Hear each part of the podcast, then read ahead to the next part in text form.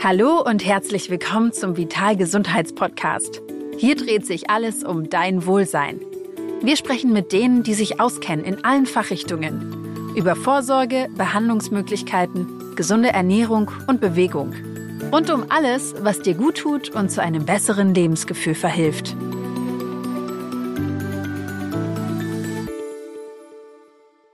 Hallo und herzlich willkommen zu einer neuen Folge Vital Gesundheitspodcast. Ich freue mich sehr über meinen heutigen Gast, denn es geht um unser wichtigstes Sinnesorgan, unsere Augen. Man nennt sie ja auch das Fenster zur Welt und zur Seele. Und so wertvoll sie auch sind, wissen wir irgendwie wenig über sie. Das ändern wir heute mit Dr. Helmut Wilhelm. Hallo, lieber Helmut, schön, dass du da bist. Hallo. Du erklärst uns heute hoffentlich mit ein paar anschaulichen Beispielen und Experimenten, wie man das menschliche Auge erfassen kann, wie es eigentlich funktioniert, wie vielleicht auch Bilder in unserem Gehirn verarbeitet werden, aber auch welche Gefahren es für unsere Sehorgane gibt. Da freue ich mich wirklich sehr drauf, weil als ich so drüber nachgedacht habe in der Vorbereitung dieser Folge, unsere Augen, klar, wir wissen, dass wir sie haben. Wir freuen uns auch, wenn wir alles mit ihnen erfassen, jeden Tag. Aber so richtig genau wissen, wie sie funktionieren, weiß ich nicht. Was würdest du denn sagen, so kurz und knapp, wie funktionieren unsere Augen eigentlich? Das ist eine, eine ganz, ganz schwierige Frage. Ich versuche es mal wirklich knapp zu machen. Man denkt ja, unsere Augen sind sowas wie eine Digitalkamera, die Bilder aufnimmt, zum Gehirn sendet.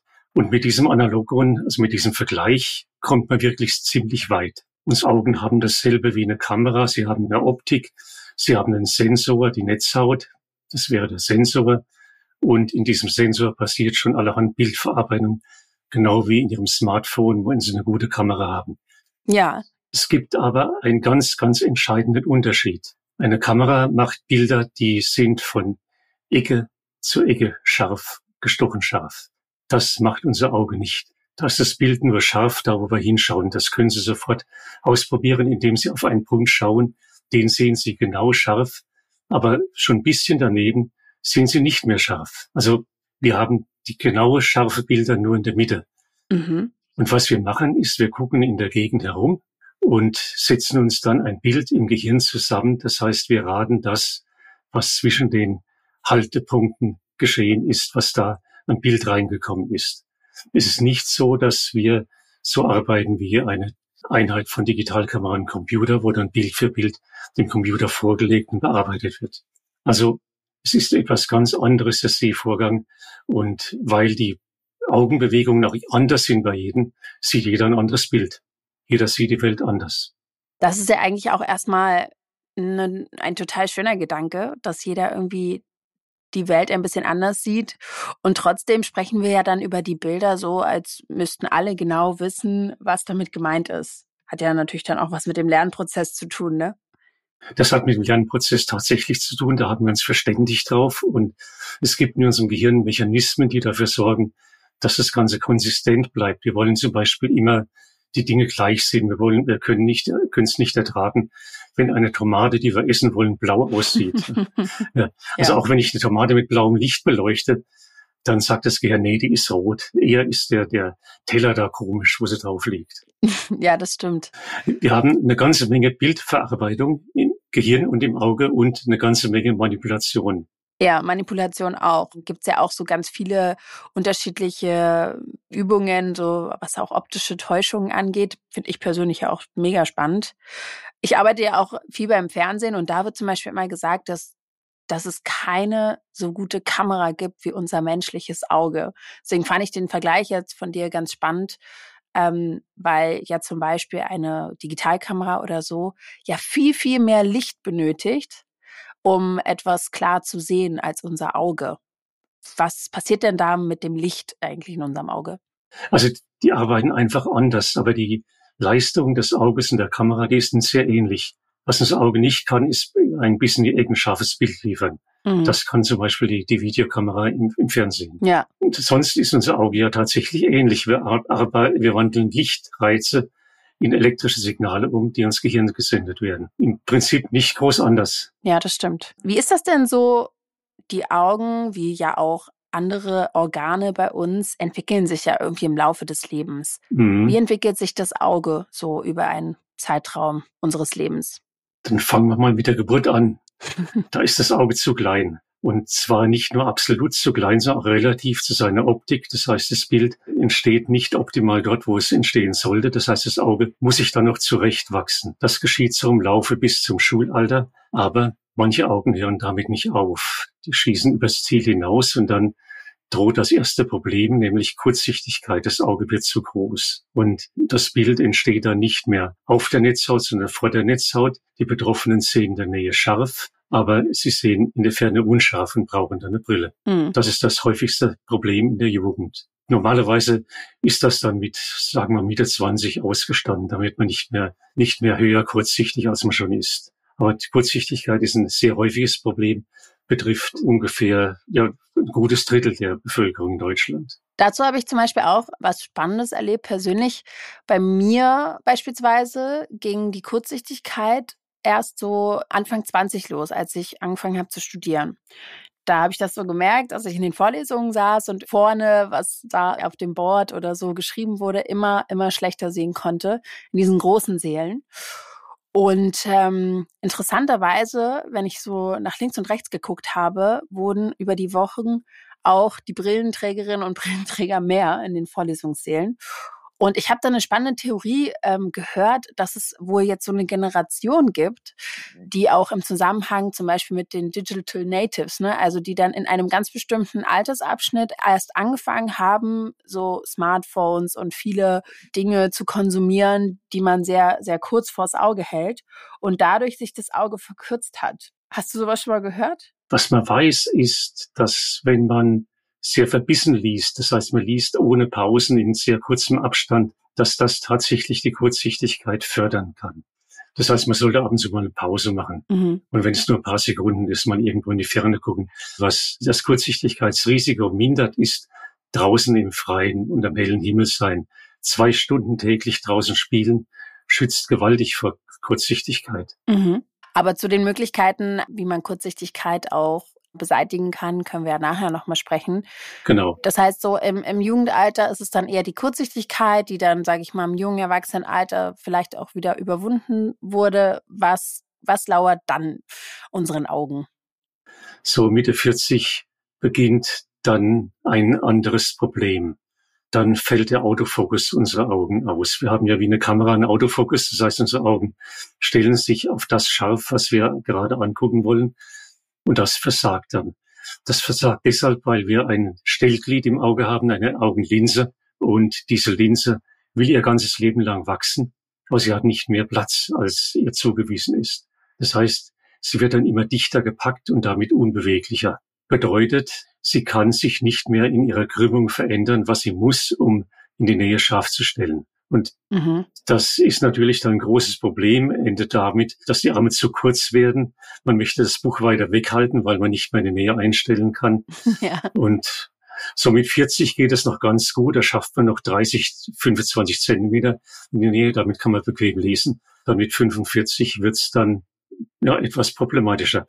Da haben Sie dann ein Problem, wenn Sie tatsächlich ein bisschen kurzsichtig sind, dann zögert sich das hinaus. Aber Sie müssen dann halt beim Autofahren nicht Ferne eine Brille tragen. Mhm. Das ist der Preis dafür. Aber dafür werden Sie etwas später alterssichtig. So heißt dieser hässliche Vorgang, ja, der leider Vorgang, ja. unumkehrbar ist ein Teil des Lebens. Ja, das stimmt. Früher oder später trifft uns das tatsächlich ja alle, oder? Ja, das trifft alle, restlos alle. Ja. Außer die Kurzsichtigen. Die müssen aber für die Fernbrille tragen. Ja, es, also ich bin ja zweisprachig aufgewachsen mit Deutsch und Portugiesisch und es gibt tatsächlich einen witzigen Spruch ähm, dazu auf Portugiesisch. Ja, übersetzt klingt das jetzt vielleicht nicht so gut, aber es ist ungefähr der äh, dritte Lebensabschnitt fängt an, wenn die Arme zu kurz werden. Irgendwie so, also nach dem Motto, wenn man merkt, man muss jetzt immer weiter weg, die das Buch halten oder das Handy oder was auch immer. Ja, ja, das, da ist was dran. Das ist die erst, das erste unabänderliche Zeichen, dass man älter wird. Ja. Aber warum passiert das denn? Also ist das ein ganz normaler, sage ich mal, in Anführungsstrichen Abnutzungsvorgang unseres Auges? Ja, das ist ein total normaler Vorgang. Eben, dass die Linse wachsen will, aber nicht wachsen kann und deswegen immer kompakter, dicker wird. Und das Problem geht dann noch weiter. Denn äh, so nach und nach wird sie nicht nur unbeweglicher, sondern auch drüber. Und das ist völlig normal. Äh, ich habe für ein Buchprojekt habe ich die Linsen mal von mir selber, von meiner Tochter und meiner Enkelin fotografiert mhm. und die nebeneinander gelegt. Und da sieht man, dass meine Linse fürchterlich aussieht. Aber es tut noch ziemlich gut und ich sehe gestochen scharf. Und während die Linsen von meiner Tochter, da sieht man schon geringe Spuren. Und bei der Enkelin, da sieht man praktisch nichts. Das heißt, die Augenlinse wird im Laufe des Lebens immer drüber. Und mhm. wenn das dann so schlimm ist, dass man schlechter sieht und dann nicht mehr das sehen kann, was man will, dann tauscht man sie aus gegen eine Kunstlinse. Das ist, nennt man eine, den grauen Star. Ah, okay, das ist dann der graue Star. Das heißt, was genau passiert da? Also, was macht man da genau? Was man da macht, man nimmt die Linse raus, nicht die komplette Linse, sondern nur ihren Inhalt gewissermaßen, lässt ihre Kapsel stehen und öffnet die Kapsel vorne und stopft dann in diese Kapsel die Kunstlinse hinein. Mhm. Operation wird 800.000 Mal etwa in Deutschland gemacht jedes Jahr. Ist die häufigste Operation überhaupt. Äh, ist sehr risikoarm, geht schnell eine Viertelstunde und stellt das Sehen wieder her. Weil wenn man einen, den grauen Star nicht behandeln würde, führt das dann e-, echt zu einer Erblindung am Ende, oder? Wenn man sehr, sehr lang wartet. In der dritten Welt kann das tatsächlich passieren. Passiert auch, dass ein grauer Star nicht operiert wird, dann wird man blind. In Deutschland würde ich sagen, gelingt einem nicht blind zu werden am grauen Star, würde ich sagen. Was, äh, was sind denn noch so häufige Sehkrankheiten, die wir oder die, die du vor allem jetzt so auch in deiner beruflichen Laufbahn beobachtet hast? Viele Krankheiten sind eigentlich keine Krankheiten, sondern Alterserscheinungen. Wie der graue Star ist auch eine Alterserscheinung. Eigentlich keine richtige, wirkliche Krankheit, obwohl es wie eine Krankheit mit Operation behandelt wird. Dann kommt nach dem grauen Star im höheren Alter kommt die Makuladegeneration. Das heißt, ich habe vorhin gesagt, wir sehen nur scharf mit einer einzigen Stelle in unserer Netzhaut, da wo wir hingucken. Und genau diese Stelle scheint sich irgendwie abzunutzen und kaputt zu gehen im Lauf des Lebens. Mhm. Und man kann auch da sagen, wenn man nur alt genug wird, kriegt das vermutlich jeder. Und weil wir immer älter werden, wird die Makuladegeneration zum Problem. Allerdings geht da wirklich nur die Makula kaputt, das Zentrum der Netzhaut.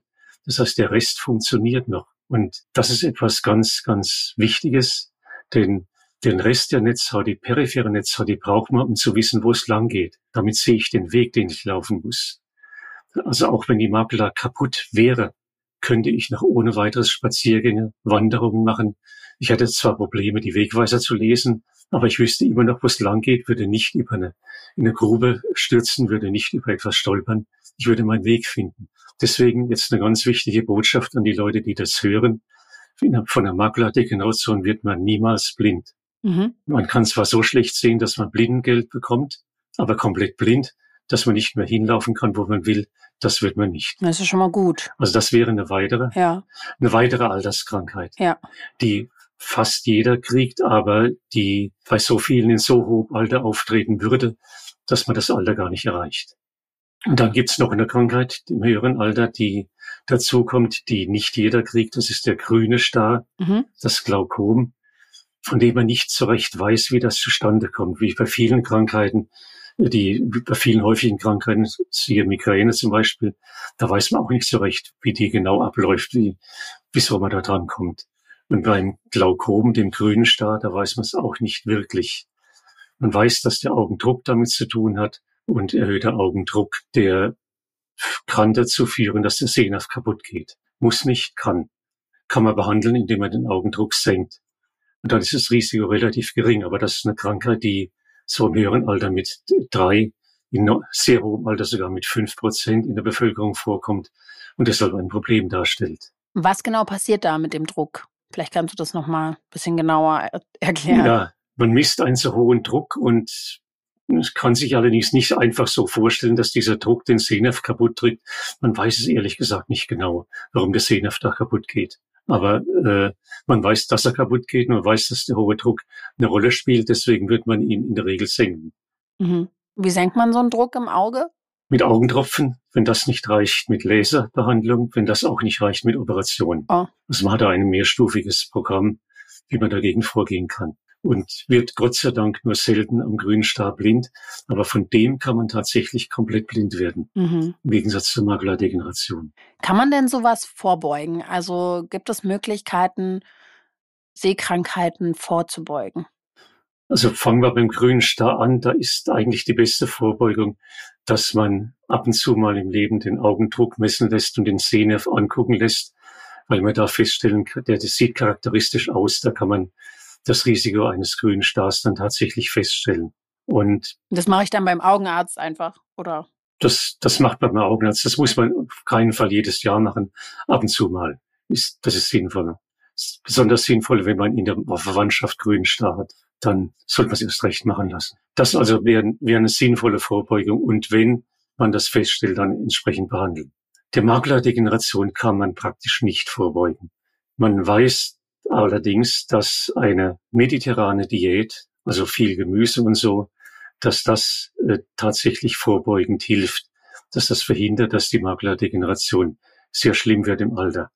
Ach echt, das hat, das hat dann mit Vitamine zu tun, oder was? Ja, nicht, nicht mit dem Vitamin. Man weiß, äh, es gibt zwei Dinge, die das Auge offenbar gerne hat, Lutein und Xeaxanthin. Das sind zwei Stoffe, die das Auge mag.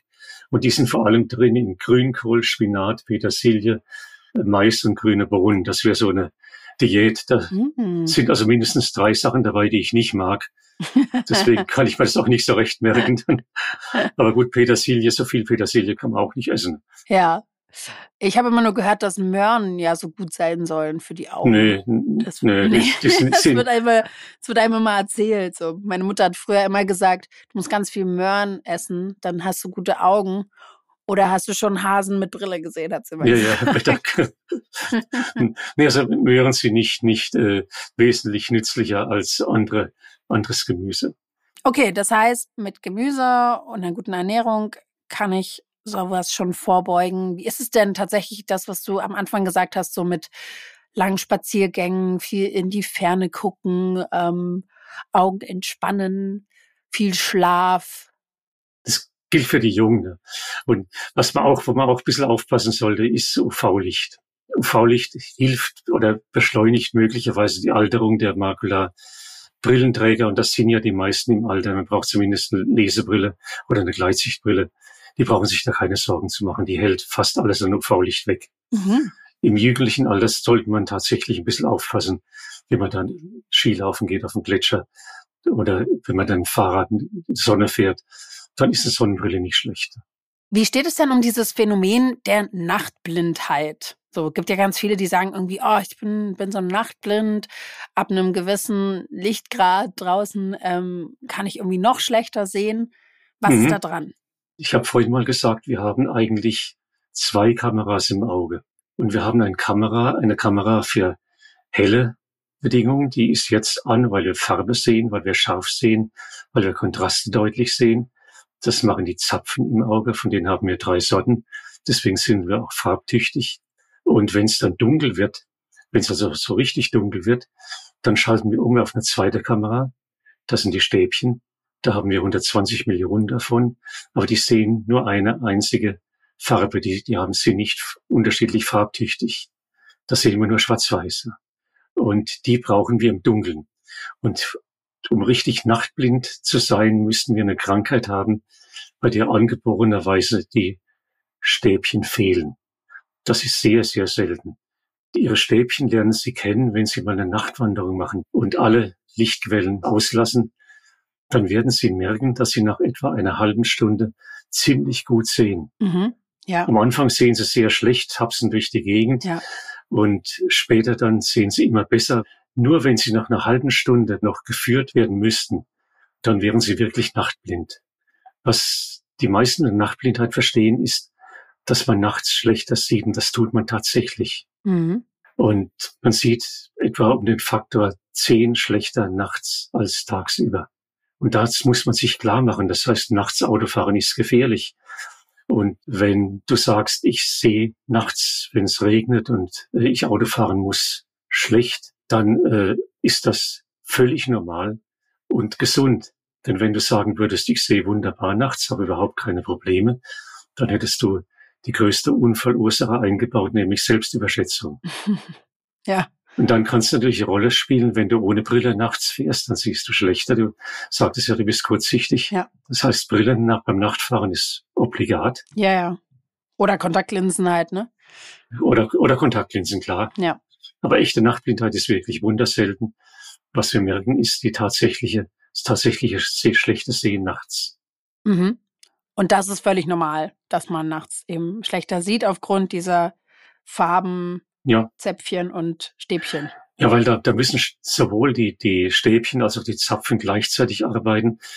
Die stören sich gegenseitig. Äh, Die Stäbchen sind zum Beispiel bei blaues Licht ziemlich empfindlich. Wenn ich dann blaue Armaturen im Auto habe, dann werden die geblendet und ärgern sich, wenn ein Auto entgegenkommt, werden die Stäbchen geblendet, müssen erst wieder hochgefahren oder werden das nennt man Adaptation.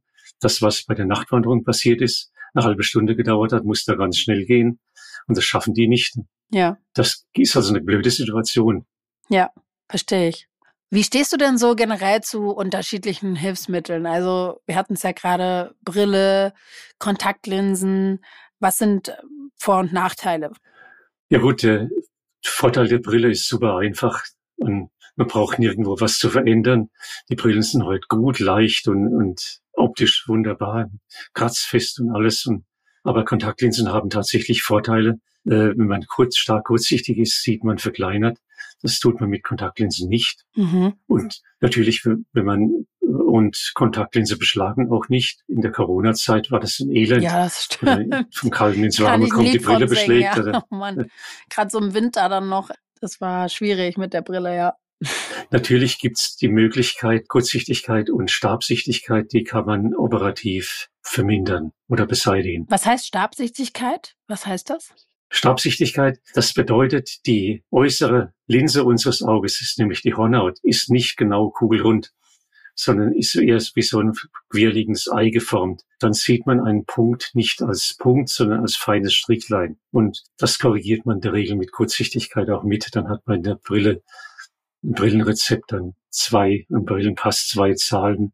Einmal für die Stärke der Kurzsichtigkeit und für die Stärke der, des, des Astigmatismus, der Stabsichtigkeit. Ist das das, was man auch als Hornhautverkrümmung bezeichnet? Ja. Ja. Ja, übrigens es gibt noch eine Fehlsichtigkeit, bei der das Auge nicht zu groß ist, weil die Kurzsichtigkeit, sondern zu klein. Die fällt aber nicht so auf, weil man die durch Akkommodation, also durch eine Einstellung des Auges ausgleichen kann. Da braucht man erst im höheren Alter, wenn eben die Alterssichtigkeit einsetzt, braucht man dann eine Brille. Mhm. Und die kann man auch nicht so gut durch Operation beseitigen. Ja, verstehe. Die kann man, nur wenn sie gering ist, kann man da dran gehen. Ja. Mit Operation meinst du ja auch zum Beispiel, dass man sich die Augen lasern lässt, ne? Laser ist eine Operation mit allen Risiken, die zwar fast immer gut geht, aber die natürlich ne, ein gewisses Risiko beinhaltet. Es kann schiefgehen, es kann nicht das rauskommen, was man will. Es kann rauskommen, dass die Hornhaut drüber wird. Also man geht da ein Risiko ein. Wie groß würdest du das Risiko einschätzen? Also ich glaube, dass viele da auch echt einen, Respekt vorhaben, sich so die Augen zu lasern. Also wenn ich jetzt auch so von mir selber denke, irgendwie ist es schon komisch. Man sagt so, es ist halt das Auge. Und wenn da irgendwas dann nicht klappt. Aber was ist denn so das Worst Case? Was ist so Worst Case, was passieren kann? Na, Worst Case wäre, dass die trüb wird und ausgetauscht werden muss durch eine Hornhautverpflanzung. Das passiert extrem selten. Wie oft kann ich Ihnen gar nicht sagen. Ich meine, die, die äh, Zentren gehen auch nicht hausieren mit den Zahlen, aber die, das Risiko ist weit unter Promillebereichen. Also da braucht man sich keine zu großen Sorgen zu machen. Aber es ist nicht null. Hm. Und insofern ist Respekt durchaus angebracht. Mhm. Würdest du denn dazu raten oder wie stehst du zum Lasern? Ich würde nicht zwingend dazu raten. Ich würde dazu raten, wenn jemand darunter sehr leidet, denn es, es ist ja so einfach, eine Brille aufzusetzen und das macht es ohne Risiko. Aber gut, ich, ich kann mich nicht wirklich da reinfühlen, weil ich nicht kurzsichtig war und weil ich das nicht mitgekriegt habe, wie es ist, mit minus sieben oder so durch die Gegend laufen zu müssen. Vielleicht hätte ich da gesagt, okay, das lasse ich wegmachen, das will ich nicht mehr haben. Allerdings muss man sagen, dann, wenn das Alterssichtigkeitsalter kommt, Mitte 40, dann braucht man doch wieder eine Brille. Hm. Also ganz ohne Brille wird's nie gehen im Leben. Ja. Irgendwann braucht man eine Brille. Ja, das ist ja dann auch so die Empfehlung, ne, dass man das in einem bestimmten Alter macht, damit man noch möglichst viel auch davon hat, weil früher oder später braucht man dann eine Brille, ja. So oder so, ob man jetzt gelasert hat oder nicht. Ja, so ist es. Es ist ja auch wirklich total faszinierend, ne? Das Auge, wie tricky das dann eigentlich ist, weil es halt auch so filigran und aus so vielen kleinen Bestandteilen besteht und eben auch dann da so viele unterschiedliche Einflüsse drauf wirken können. Wie ist es denn zum Beispiel auch so, das kennt ja irgendwie jede und jeder, dass wir Müdigkeit ja auch in den Augen spüren. Also wenn man jetzt zum Beispiel spürt, okay, ich bin müde, dass man dann auch irgendwie schlechter sieht mhm. oder sich die Augen reibt oder weiß ich nicht, inwiefern hängt das zusammen? Also was ist da los? Ja. Also unsere Augen müssen, damit wir gescheit sehen, immer feucht bleiben. Mhm. Das heißt, wir haben Tränen, Tränendrüse oder mehrere Tränendrüsen, die produzieren Tränen und in den Tränen sollte auch ein bisschen Fett sein, damit es nicht gleich verdunsten. Und wenn wir müd werden, dann hört die Tränenproduktion auf. Allmählich im Schlaf produzieren wir keine Tränen. Aha. Schlafende Augen drehen nicht. Außer man träumt schlecht, oder? Weiß ich nicht. Das habe ich jetzt noch nicht drauf geachtet, ob man da ob die Augen da drehen. Also ich habe manchmal schon geweint, so wenn man schlecht geträumt hat. Echt? Ja. Vielleicht geht das nur mir so. dann hast, hast du wenigstens keine trockenen Augen gehabt. Normalerweise ja. hat man nachts trockene Augen und das hat man schon vorm Einschlafen, so wenn die beste Zeit verstrichen ist, wo man ins Bett gehen sollte. Mhm. Und das schreibt man einem kleinen Männlein zu, das Sand in die Augen streut. Ja, das stimmt. Da, da kommt das, das Sandmännchen eben. Ja. Aber das ist ein ganz physiologischer Vorgang. Äh, das funktioniert übrigens auch mit Computerarbeit. Wenn man mhm. lange am Computer sitzt, dann blinzelt man nicht mehr richtig. Und blinzeln muss man ja, um die Tränen auf dem Auge zu verwischen. Ja. Und wenn man das nicht tut, dann werden die Augen immer trockener. Deswegen kann man sich durch Computertätigkeit tatsächlich, wenn man es wirklich übertreibt, die Augen schädigen, aber nur auf diesen einen einzigen Mechanismus, dadurch, dass man sie austrocknen lässt und vergisst zu blinzeln. Alles andere ist völlig unschädlich. Ja, verstehe. Ein Mythos würde ich gerne noch erfragen. Und zwar habe ich oft gehört, dass die Lichtempfindlichkeit und die Augenfarbe zusammenhängen. Also, dass ähm, Menschen mit dunklen Augen weniger lichtempfindlich sind. Ist da wirklich was dran? Weil ich kann dir sagen, mit meinen sehr, sehr dunkelbraunen Augen habe ich trotzdem manchmal das Gefühl, dass ich ganz schlecht sehen kann. Also, dass ich ganz oft geblendet bin. Das stimmt ja, weil ich glaube, die Augen sind nicht so sehr dran schuld. Aber es ist so, dass die braune Iris kaum Licht durchlässt. Mhm. Da fällt das Licht nur durch die Pupille, während die blaue Iris ziemlich viel Licht durchlässt. Das heißt, da kommt das Licht nicht nur durch die Pupille, sondern auch durch die Iris durch. Und so gesehen sind die mit, die Menschen mit der braunen Iris im Vorteil.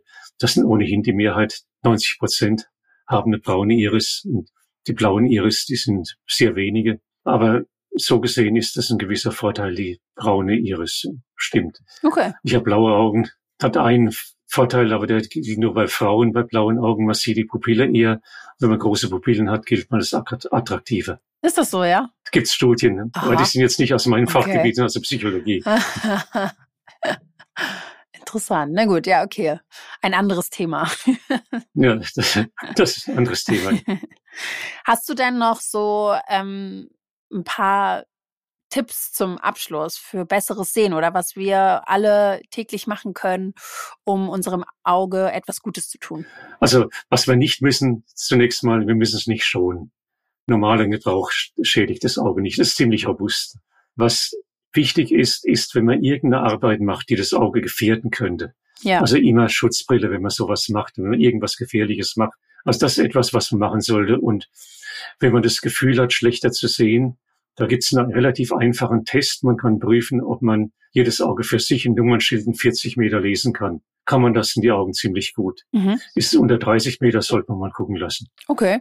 Also so eine, ein, ein Auge zuhalten und gucken und dann genau, das andere. Genau. Ja. Und ist noch etwas, ja, wenn man das Gefühl hat, schlechter zu sehen, ist es vielleicht gar nicht schlecht, mal Tränenersatzmittel, künstliche Tränen als Augentropfen auszuprobieren. Dann kann es sein, dass es Sehen besser ist. Trockene Augen sind ziemlich häufig. Mhm.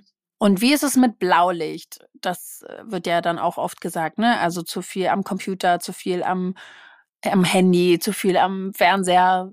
Die Augen schädigt es nicht. Nee. Und wenn Sie jetzt rausgehen, dann ist viel, viel mehr Blaulicht in, in dem Spektrum, was Sie da draußen sehen, als das, was Ihr Bildschirm jemals hinkriegt. Ah. Die einzige Tatsache ist, dass Blaulicht uns abends am Einschlafen hindert. Das stellt uns auf wach ein. Okay. Und das, dem kann man vorbeugen, indem man so einen Automatismus einschaltet, dass etwas so wärmere Lichtfarben abends bevorzugt werden. Also Schaden nimmt man nicht, außer vielleicht Schlafmangel. Ja. Ja, super. Ich danke dir sehr, Helmut, äh, für diese spannende Folge und auch die Tipps und ich glaube auch einige, einige Mythen, die wir hier etwas aufklären konnten. Wirklich sehr, sehr spannend. Unser Auge, das wichtigste Sinnesorgan. Dankeschön. In 14 Tagen widmen wir uns dann in einer neuen Folge vom Vital Gesundheits Podcast genau unserer Körpermitte. Und damit meine ich ganz konkret den Darm, denn wir verdauen sehr viele unangenehme Dinge wortwörtlich in unserem Darm. Und inwiefern das aber auch über unsere Ernährung hinausgeht, das kläre ich mit Expertin Katharina Dörig, bekannt als Tasty Katie. Seid unbedingt dabei. Ich freue mich sehr auf euch.